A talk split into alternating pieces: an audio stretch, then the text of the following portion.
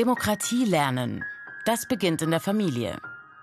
Erziehung soll nicht auf Angst und Strafe gründen, sondern Sinn für Gerechtigkeit und Gleichberechtigung vermitteln. Kinder sollen lernen, sich selbst zu vertrauen und sich auf andere zu verlassen. Dazu gehört auch, offen zu sprechen, Gefühle auszudrücken und mit Frustrationen umzugehen.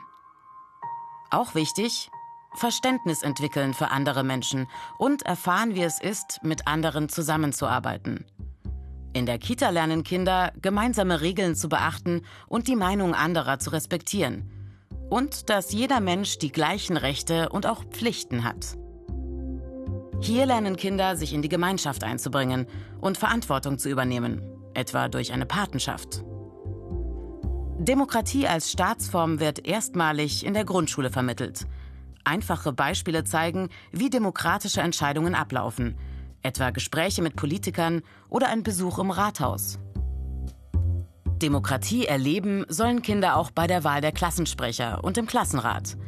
Was in der Grundschule auch beginnt, Diskussionen im Unterricht über aktuelle politische Entscheidungen und die Vermittlung unterschiedlicher Perspektiven und Interessen.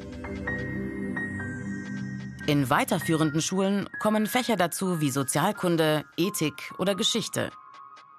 Hier soll tiefergehendes Wissen über Demokratie vermittelt werden. Seit Jahren allerdings wird kritisiert, dass diese Fächer im Lehrplan viel zu kurz kommen. Arbeiten an der Schule engagierte Lehrkräfte, können Schülerinnen und Schüler auch außerhalb des Unterrichts politisch aktiv werden, indem sie Schulaktivitäten selbst organisieren, beispielsweise als Konfliktlotsen, im Klassenrat, in der Schülermitverantwortung, der SMV oder in Schülerparlamenten. All dies ist jedoch meist nicht Bestandteil des Unterrichts und schon gar nicht Teil des Lehrplans.